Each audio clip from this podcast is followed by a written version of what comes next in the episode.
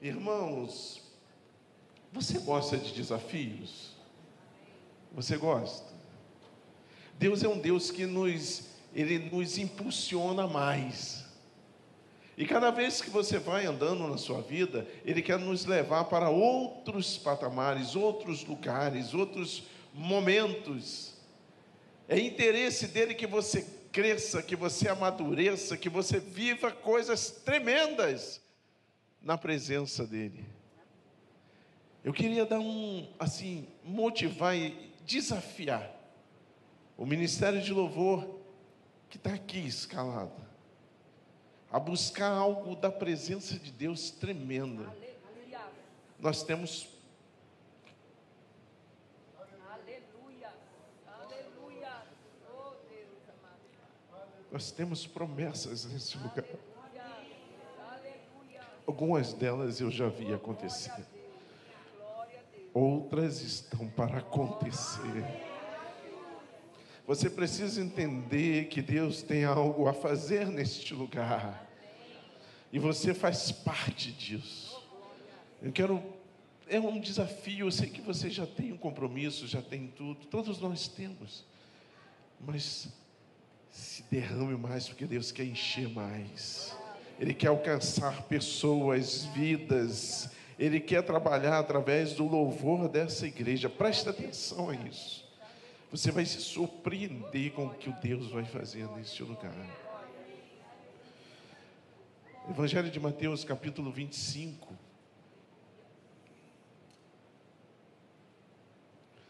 Nós vamos ler alguns versículos. Você estava aqui na quinta-feira? Faz assim para mim. Tem algumas pessoas que estiveram na quinta-feira. A você que estava na quinta-feira, eu devo te dizer uma coisa. Deus ele está realmente a fim de falar isso contigo. Impressionante isso. Como é que as, as, coisas acontecem? Você vai, vai perceber quando eu começar a trabalhar dentro do texto pela misericórdia do Senhor. Diz assim o capítulo de número 25, o verso de número 1. Então, o reino dos céus será semelhante a dez virgens que, tomando suas lâmpadas, saíram a encontrar-se com um noivo. Cinco dentre, dela, dentre elas eram nécias e cinco prudentes. As nécias, ao tomarem as suas lâmpadas, não levaram azeite consigo. No entanto, as prudentes, além das lâmpadas, levaram azeites, azeite nas vasilhas e tardando o noivo, foram todas tomadas de um sono e adormeceram. Mas à meia-noite ouviu-se um grito: Eis o noivo, saia ao seu encontro.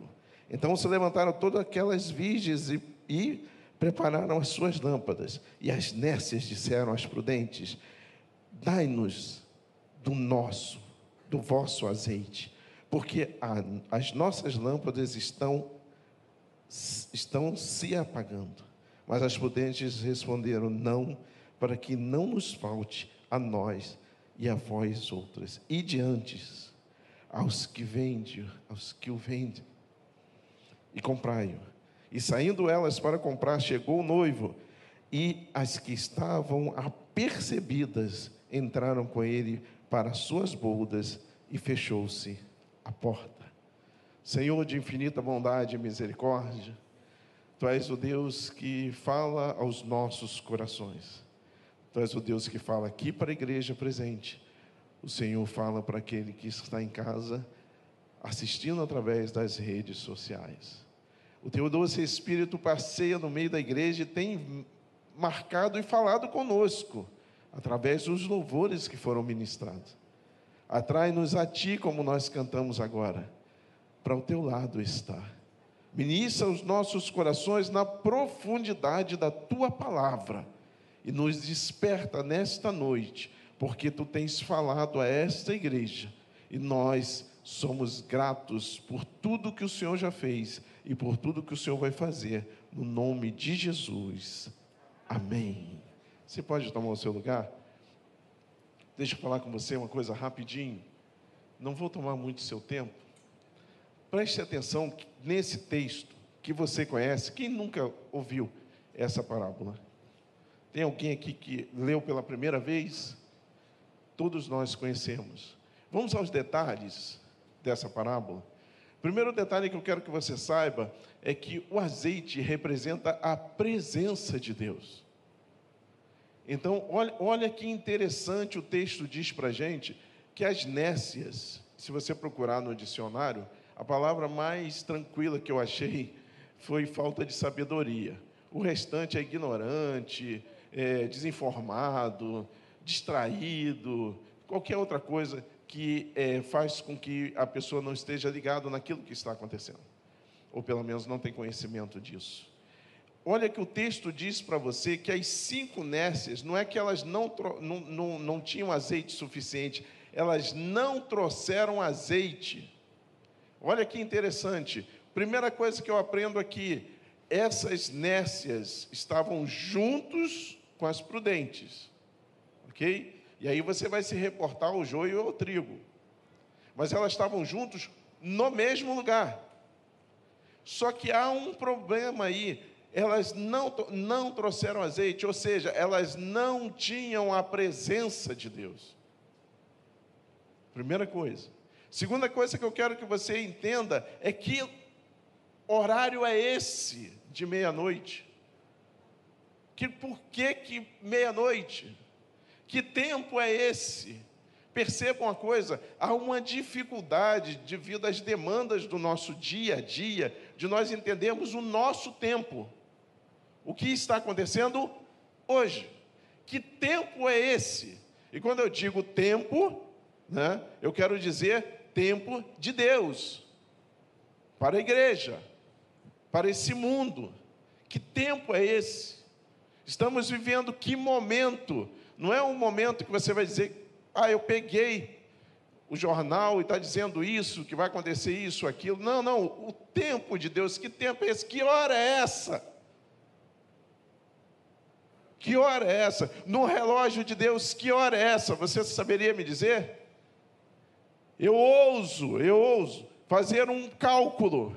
Eu diria que são 11h59 e que à meia-noite o noivo vem.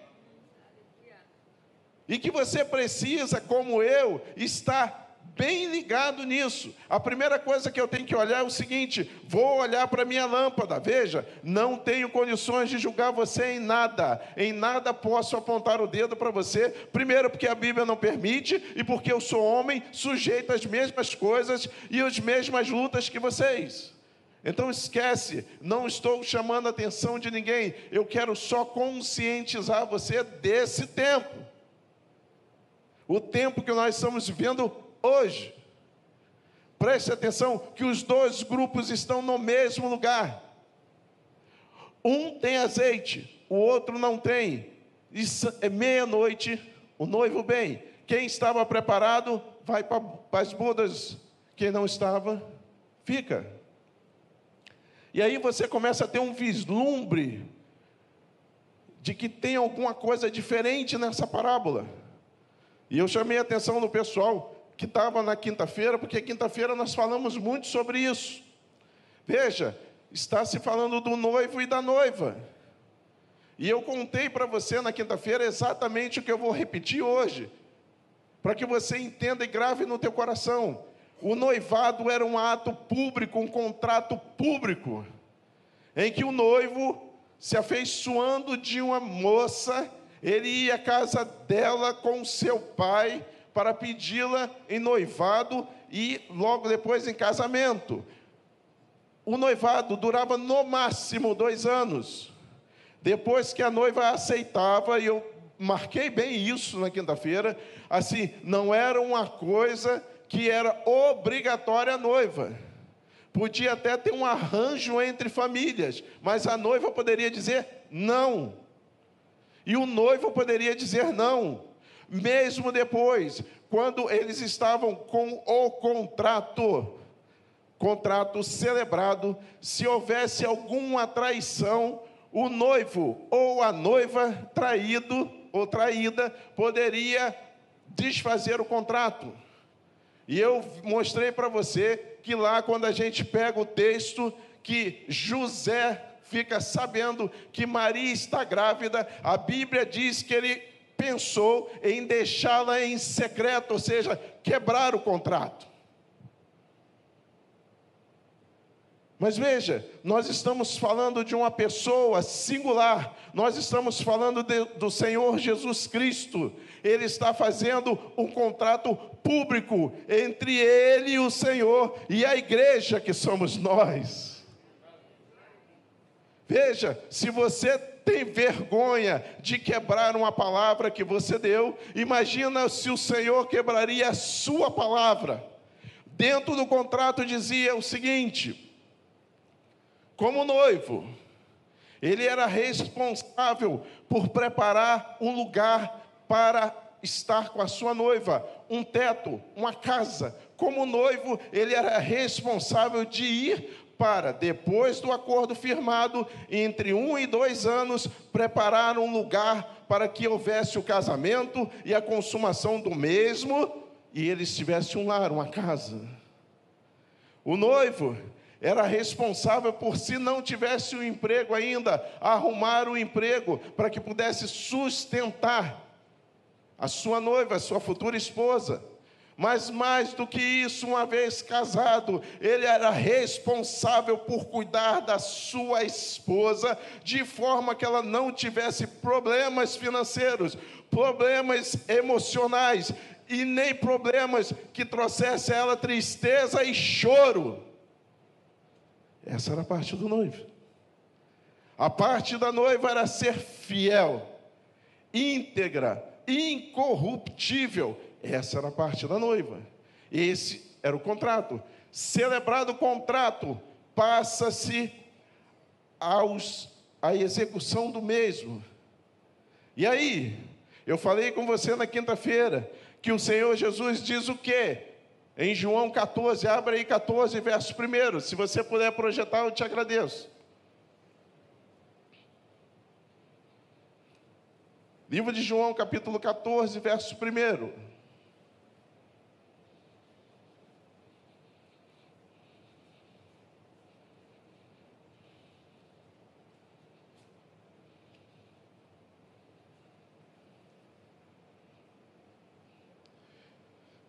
Que o coração de vocês não fique angustiado. Vocês creem em Deus, creem também em mim. Verso 2: Na casa de meu pai há muitas moradas. Se não fosse assim, eu não vos teria dito. Se isso fosse mentira, eu não falaria para você. Eu já, se não fosse assim, eu não vos teria dito, pois vou preparar lugar para vocês. E quando eu for e preparar o lugar, ou seja, quando estiver tudo pronto, eu voltarei e os receberei para mim mesmo, para que onde eu estou estejais vós também. É um contrato. Está firmado contigo. Está firmado com a igreja. Está publicado, está na Bíblia, está escrito. Vai se cumprir. Mas eu disse ainda na quinta-feira que na realidade, Há uma coisa que você ainda não percebeu, que é o livro de Apocalipse. Porque Apocalipse quer dizer revelação. Então, apô é longe, calipse é sombra, fora da sombra, o que não está oculto está revelado. Agora abrem Apocalipse 21. Projeta para mim, por favor.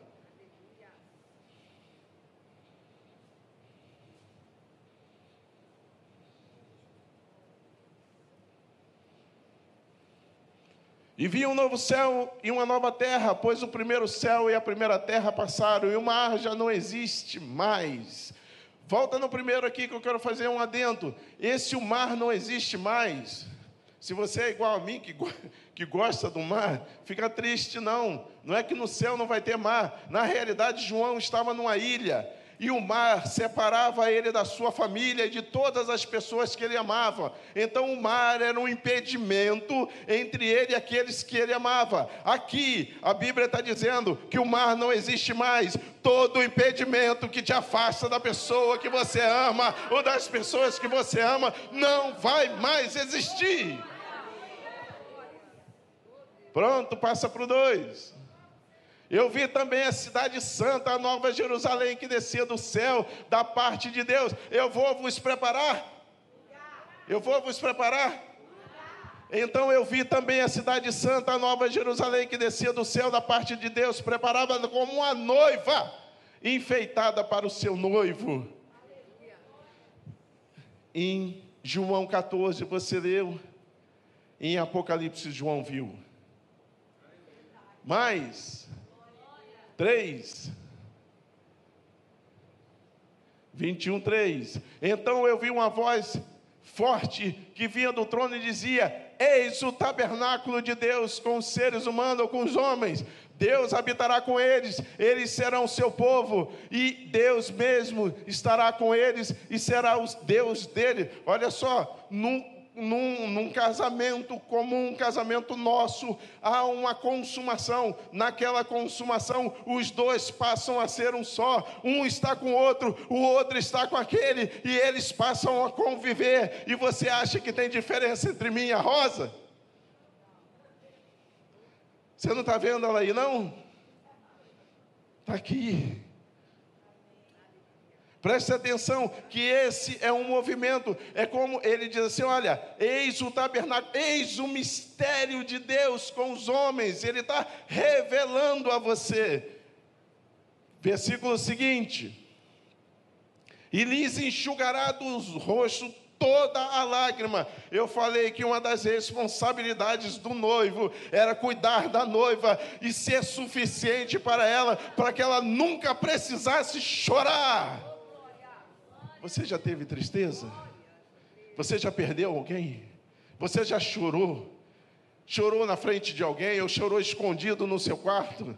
Eu costumo, às vezes, a, a conversar e falo para as pessoas que trabalham comigo: se você não aguenta, não deixa ver ninguém, você, ninguém vê você chorando, vai lá no banheiro e chora. Porque às vezes as tensões são muito grandes e cada um encara de uma maneira. Tem gente que tem estrutura, tem dificuldade de chorar, tem gente que chora à toa. Você quer, se você me ver chorando, você pode ter certeza que tem alguma coisa espiritual acontecendo, que é o Espírito Santo tocando de uma maneira, você vai ver eu em lágrimas. Em outras posições, talvez não. Mas nesse momento, a, o compromisso do noivo com a sua noiva, de cuidar dela e ser suficiente para ela, para que ela nunca mais chore, está visto por João em Apocalipse. E diz assim: não existirá mais morte. Qual é o grande medo do homem?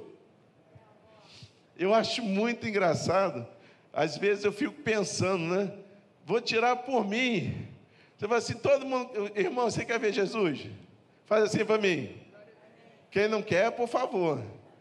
Não é isso? Todos nós? Agora você quer morrer? Não, tem, tem um jeito fácil de ver Jesus. Você pode ver hoje. Vamos combinar? Tá afim? Não. Por quê? Porque nós temos medo daquilo que nós não conhecemos. Então, o medo da morte, ele diz assim: o seu maior medo não vai mais existir. Eu sou suficientemente poderoso para tirar o medo que te angustia e fazer com que você entenda que nos meus braços nos meus braços, você não corre perigo algum. Não existirá mais morte, não haverá luto, nem pranto, nem dor, porque as primeiras coisas passaram. Jesus apresenta-se em Mateus, ele apresenta-se em João 14, dizendo: Não preocupe o seu coração com tudo que está acontecendo. Não fixe nas coisas que você está vendo. Há algo muito maior para você entender. E nesta noite eu quero que você saia aqui daqui com o entendimento de que Cristo é um noivo que vai cuidar da sua noiva e a parte dele não é que ele vai fazer, ele já fez.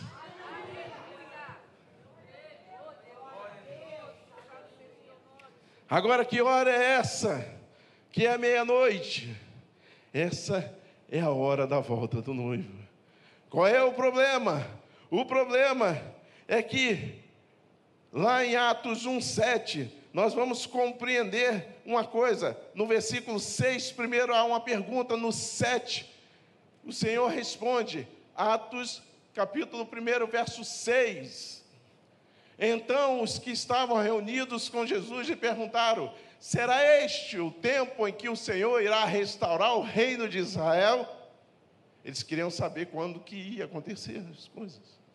E Jesus responde: Não cabe a vocês conhecer tempos ou épocas que o Pai fixou para a sua própria autoridade. Lembra que eu falei para você que o noivo ia preparar o lugar?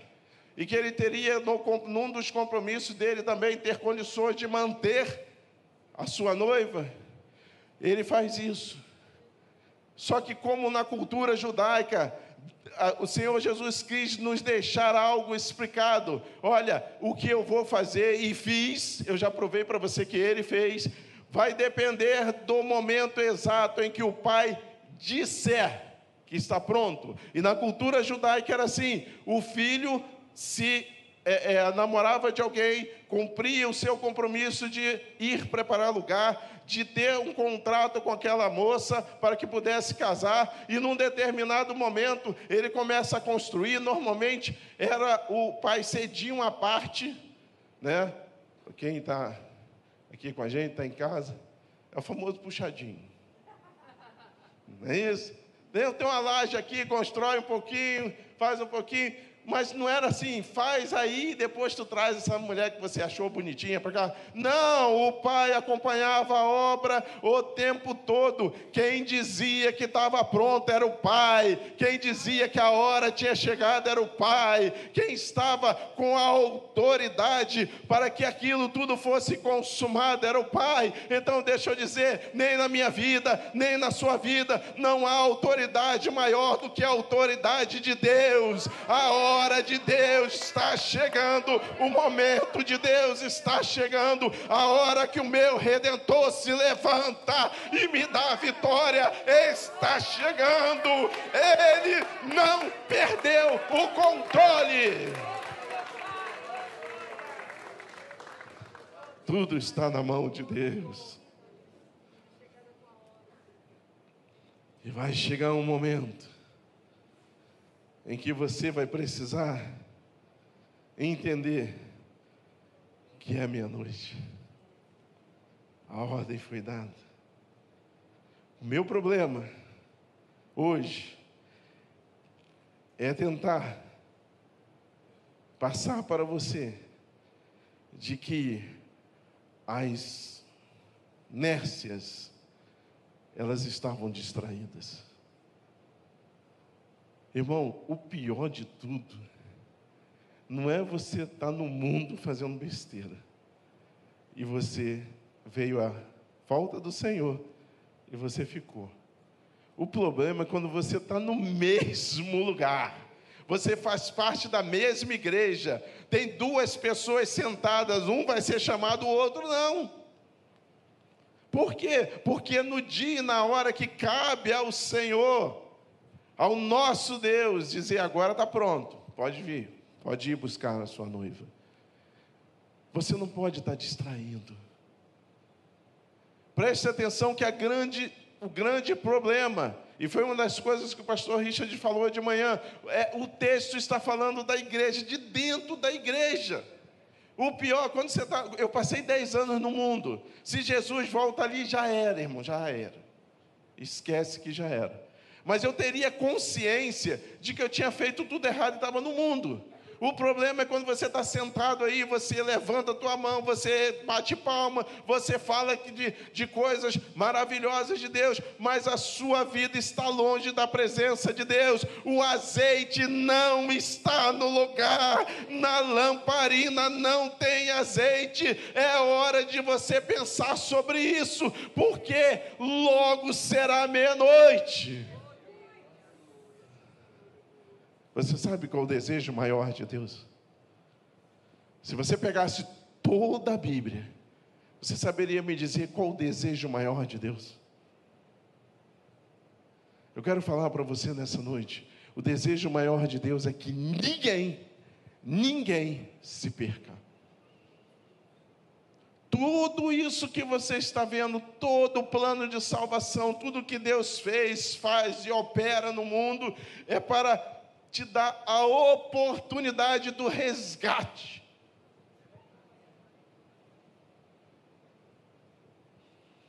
Mas, irmãos, tem um problema. E toda vez que chega o inverno eu fico preocupado. Eu acordo 5 horas da manhã para caminhar. Quando está no verão é maravilha. Né? Quando dá no inverno, dá para dar um probleminha ali, porque está sempre um friozinho, 5 horas da manhã, o sol não nasceu ainda, ele começa a nascer 5 e meia, daqui a pouco começa a nascer 6, e à medida de que ele não nasce, eu vou dormindo mais um pouco, mais um pouco, mais um pouco, né? E aí o que, que acontece? A Bíblia diz para a gente orar para que o nosso resgate não aconteça quando? No inverno. Por quê? Porque no inverno nós ficamos mais descansados, a gente quer dormir mais um pouco, a gente fica mais adormecido, a gente fica mais mole. Ontem estava maravilhoso, o tempinho frio, aí passava aquela brisa assim, eu falava, ah, Jesus, tu deitas, mas é tão fácil dormir nesse tempo, irmão.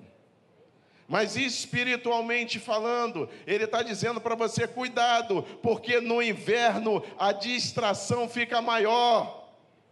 E talvez a distração seja o sono, talvez a distração seja uma amizade, talvez a distração seja um namoro, talvez a distração seja aquela hora que você resolve maratonar aquela série maravilhosa. Aliás, eu não sei o que está acontecendo. Né? Irmãos, eu também vejo filme, vejo série, sou diferente de você. Né? Aí minha filha veio ontem, a gente tirou um tempinho para ver um filme. Ela capotou em dois minutos, dormiu, né? não deu para ela. Eu fui ver, mas cada filme é horroroso. Não é horroroso só porque tem cenas. Não, é horroroso porque o enredo é ruim.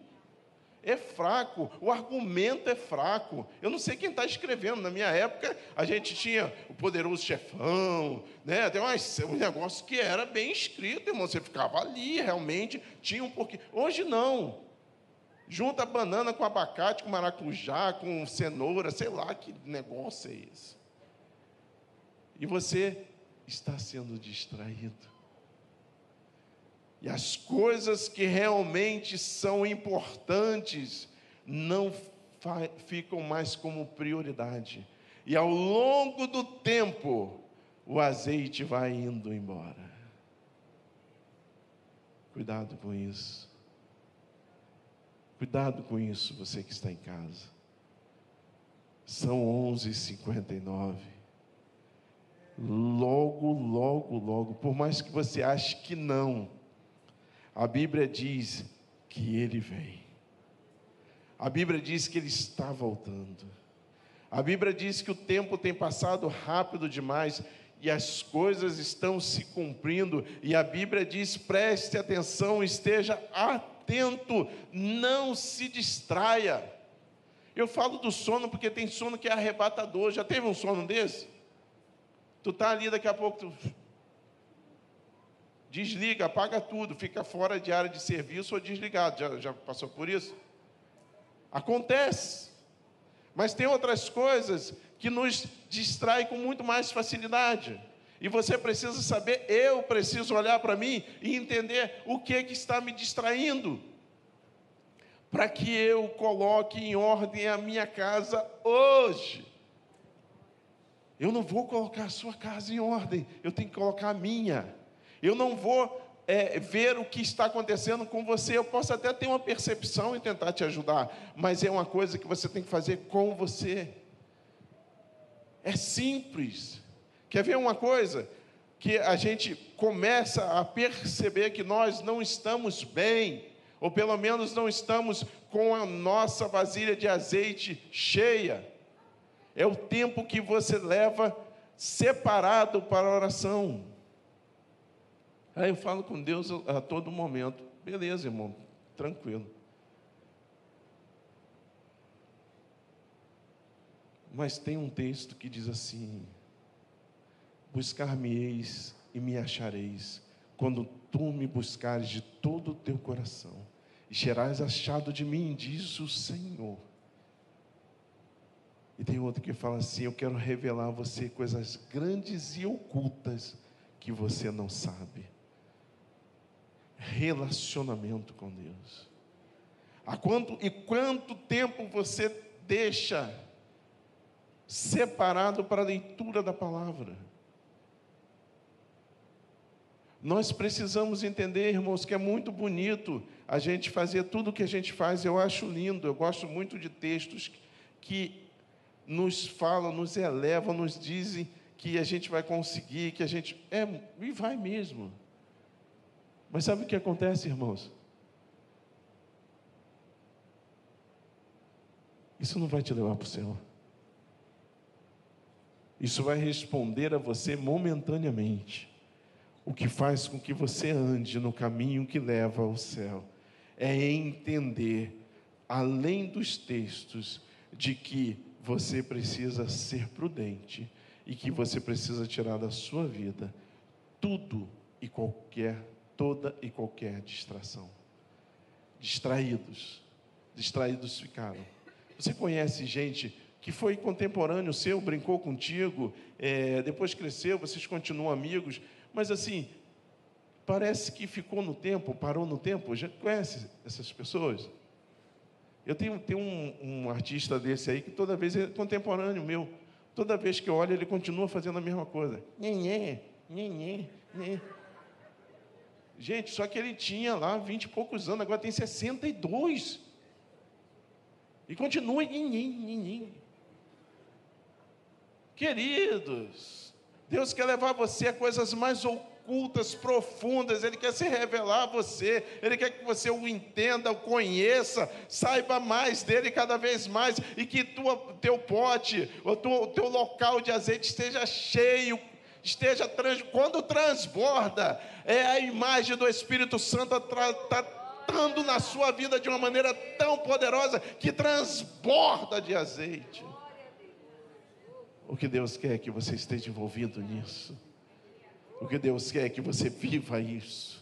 Mas não só viva, atraia pessoas, você seja o farol que atrai pessoas a Cristo. Quando eles chegam para você, eles veem o brilho de você e dizem assim: o que, é que acontece? Você está brilhando, eu estou brilhando por causa disso e disso, porque eu entendi que o meu Senhor, Ele vem me buscar. Eu entendi que não é uma promessa de alguém que não pode cumprir, é um contrato firmado na presença de Deus e que Ele virá me buscar.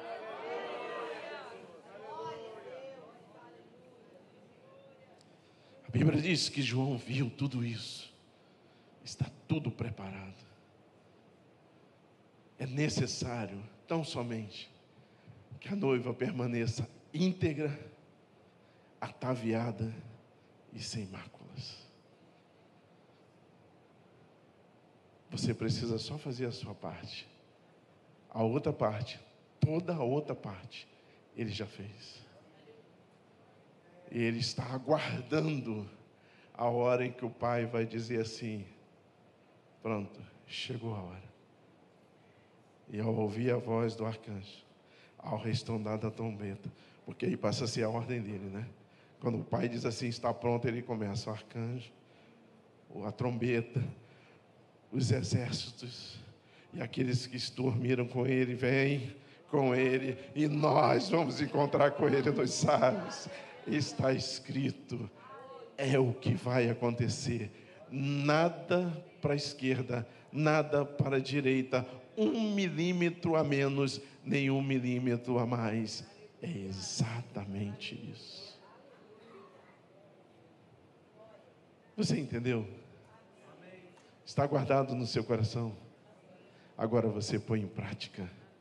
Agora você analisa. Agora você corrige rotas. Porque toda vez que alguém chega para mim e diz assim: olha, esse negócio aí está meio errado, eu vou, ouço, vou lá, oro, e eu escuto aquilo que está sendo falado a mim, eu corrijo a rota.